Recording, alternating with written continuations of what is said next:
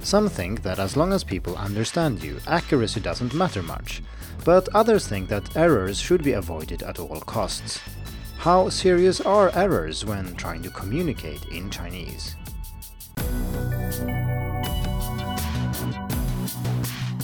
Hello and welcome to the Hacking Chinese podcast.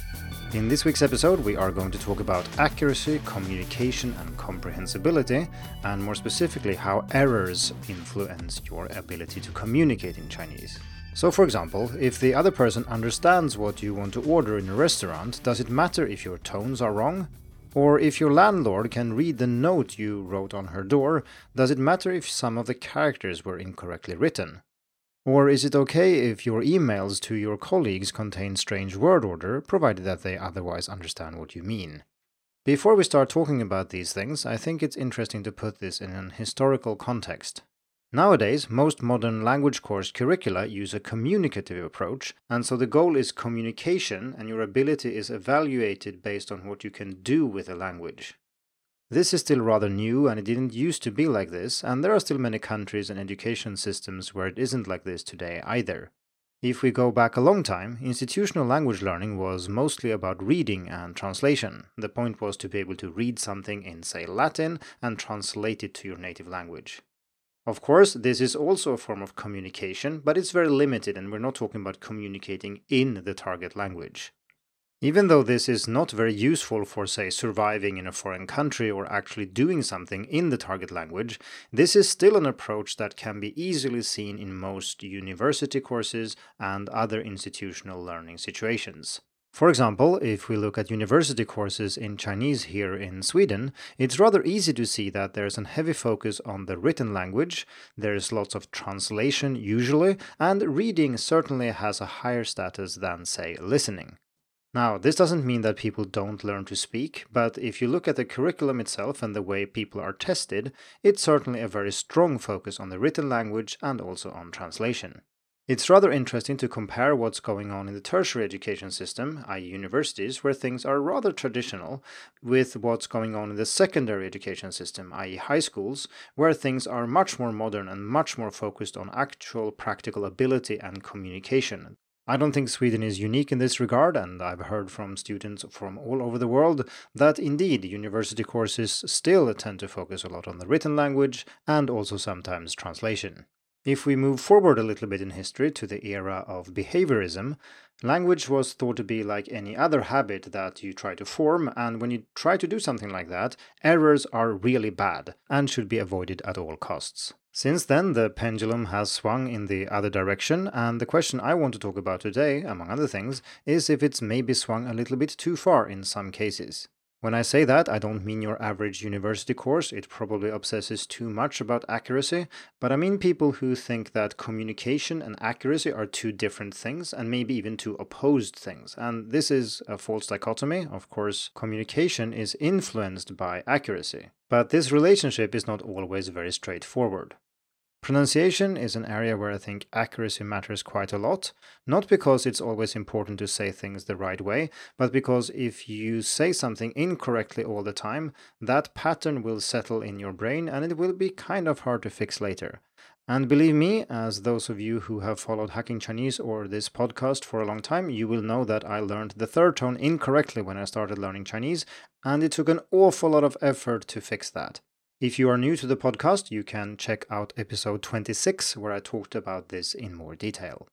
Beyond that, there are many other reasons to think that accuracy is actually rather important sometimes, and it does have an impact on communication, but I will get back to that in a bit. First, let's look at some cases where errors don't influence communication at all. A good example of this would be spelling errors in English, and you have probably seen those examples where they scramble the letters in the middle of words, and you can still basically read what it says. Sometimes, if you read quickly, you might not even notice that there's something peculiar about the words. If you haven't seen such a text in English, I've provided a link in the description. The same thing is of course true in Chinese. Native speakers, when they read, don't look at every individual stroke. So if you make minor mistakes, most native speakers probably won't notice it if your handwriting is otherwise okay. There's an article called The Persistence of Comprehension, link in the description, that gives a good example of this in Chinese. It shows a simple handwritten message in Chinese where someone has arbitrarily added strokes and otherwise modified the characters. In this case, these are not errors, they were introduced deliberately for fun, but we could imagine that they were indeed errors from a student. And to see some of these, you actually have to study the characters rather carefully, and if you read quickly, some of the characters look okay, even if they have extra strokes, dots, or swapped components. Naturally, it depends on how the characters were modified, and some of them are rather hard to read. This is a good example of the power of top down processing, because reading and listening comprehension is largely built on our prior knowledge, our expectations of what we see, and so on. So we're able to fill in and extrapolate where things don't make sense, and we don't necessarily need to see all the details to guess the whole. And you have probably experienced this when reading in Chinese, and you think that it's a certain word because normally after this character, this other character appears, and sometimes you just say that word even if it's something else written on the page. That's what's going on here, except now the characters are very similar to the correct characters, so you're even less likely to notice. If you look at the cover image of this podcast episode, you can see a message that was created specifically for this purpose and to show a slightly more realistic example of the kind of errors that learners might actually make. If you want to see the full picture, including with corrections, head over to the article on Hacking Chinese. So it's safe to say that some errors have little or no impact on your ability to communicate, but that shouldn't be taken as a blank check to ignore accuracy completely, because there are many cases where errors actually do matter quite a lot. If you dig deeper into the examples I've mentioned so far, you'll also see that it's not always the case that you can just change anything in a character or scramble the letters in a word in English any way you want, and it will still come out as legible.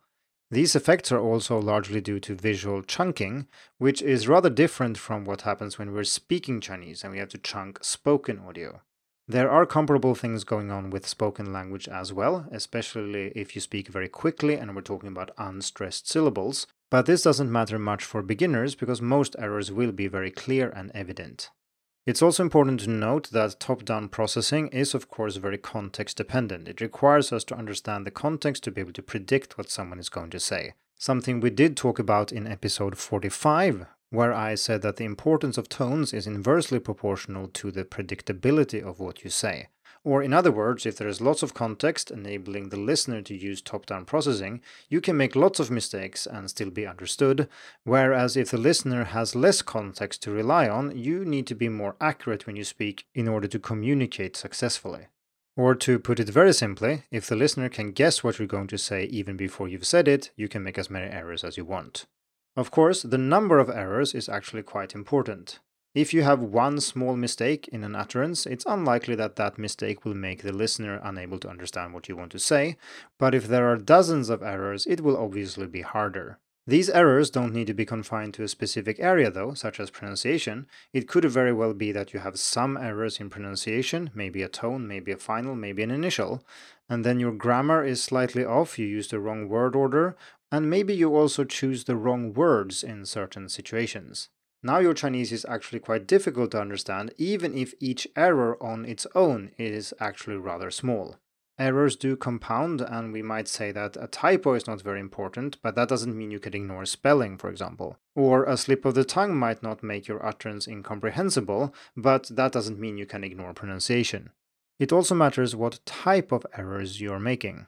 For example, native speakers have somewhat flexible models for how the language works, so even if they listen to someone who pronounces a word somewhat differently from they do, that's usually not a problem, at least not if they've had exposure to this type of pronunciation before. So, for example, if they listen to someone who is from Shanghai and they are from Beijing, that is usually not a problem because they're used to this kind of accent in Mandarin and they hear it all the time. The problem is, of course, that most Chinese people are not used to listening to foreigners. I mean, your teacher is used to that, but normal people are not. This means that there are three ways of relating to the standard language. And the first is to follow the standard completely. And that is, of course, the goal. And that would mean that you make no errors and that everything is fine. We don't need to discuss this too much, but I have written an article called Standard Pronunciation in Chinese and Why You Want It. And I'll put a link in the description. The second way you can deviate from the standard is to do so in a well-known way, in a familiar way to most people. And this would be the example of someone from Shanghai speaking Mandarin, which is something that most Chinese people have heard and that is not a problem. This can sometimes include errors that to us as foreigners look very egregious, such as mixing up F and H, so you say huiji instead of feiji, for example.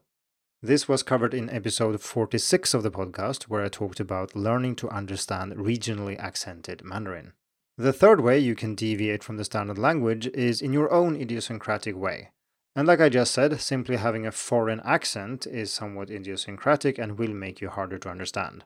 If you have a very peculiar foreign accent, this also matters. For example, more Chinese people will be familiar with how Japanese, Korean, or Americans speak Chinese compared with, say, people from Finland or Egypt.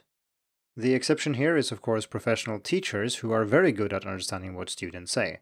And it's indeed not unusual to hear students complain about the fact that they can communicate perfectly well with their teacher, but when they talk to people on the street, they don't understand anything and people don't understand what they say, because they are, of course, not used to this foreign accent. Anyway, it should be clear that some, but not perfect accuracy is needed to communicate successfully. I said before that communication and accuracy are, of course, not opposed to each other, but it's usually the case that it's good to focus on one at a time because it is very hard to focus on both communication and accuracy at the same time. A good way of doing this is to focus on communication first. So you try to achieve something, you try to do something in the language, and then afterwards you go back and see, okay, what could I have improved in terms of accuracy? Were there any errors that I should try to fix? And so on. Trying to balance these two is not very easy. On the one hand, we have teachers and students who mostly care about accuracy. And I think this is rather bad. It leads to a lot of anxiety and very slow progress. As I've argued many times on the podcast and on Hacking Chinese, quantity beats quality, and it's not always necessary to be accurate to be able to communicate. So, for example, it's usually a better idea to know 20 words and not be able to use them very well than it is to know one word but know how to use it perfectly accurately. Try, for example, to explain to someone in a supermarket that you want flour without knowing the word for flour. This is rather hard, but if you just know the word, you will be able to communicate. Little or no accuracy is needed. Also, if you obsess over accuracy, you miss out opportunities to learn about communicative strategies that you really need to be able to talk Chinese in real world situations. You need to be able to deal with problems when people don't understand what you say, or when you don't understand what they say, and so on. So, there certainly is such a thing as caring too much about accuracy, and I think indeed that most university courses, especially, fall into this trap. Then there also is such a thing as caring too little about accuracy, but like I said, this rarely happens in institutional contexts. The problem with not caring about accuracy at all is that people in such situations will learn to use Chinese to the level that is required of them in that specific context, so they can communicate with people around them. However, when they move to other contexts or want to use their Chinese for something else, they might find that their accuracy is not enough to express what they want and they will have a hard time communicating. And I've talked with many students who find themselves in this position. They've been able to talk with people around them, maybe family, maybe partners, and so on, but now they're trying to use it for work and they figure out that suddenly their tones are too bad and people don't understand anything of what they're saying, and so on. It might also be the case that people you hang out with a lot are very tolerant to the way you speak, but if you start talking to more strangers, they will not be as attuned to your way of speaking, and then communication will break down. It's hard for me to know what situation you're in, but I think it makes sense to try to think about your own situation. And you can think of this as a spectrum from courses where every single error is pointed out and accuracy is everything that matters, to a situation where nobody cares about accuracy at all. If you find yourself in the first situation, you should maybe try to focus more on communication, i.e., getting things done in Chinese, uh, achieving communicative goals relying only on Chinese. And it doesn't matter about accuracy here, as long as the other person understands what you're trying to say. On the other hand, if you find yourself in the other end of the spectrum and no one has ever corrected anything you say and you don't really know how accurate your Chinese is, maybe it's a good idea to figure this out, especially if you want to level up your Chinese and be able to use it in a multitude of contexts.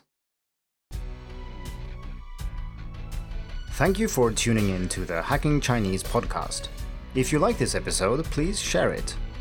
More information and inspiration about learning and teaching Chinese can be found at hackingchinese.com. See you in the next episode, and until then, good luck with your studies.